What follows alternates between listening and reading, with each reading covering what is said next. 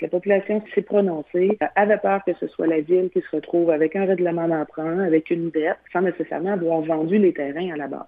Nous, on veut y aller vraiment avec la vente des terrains et la construction de la rue va se faire en fonction de la vente des terrains. Avec un projet euh, développement durable qui va nous donner évidemment éventuellement accès à des subventions.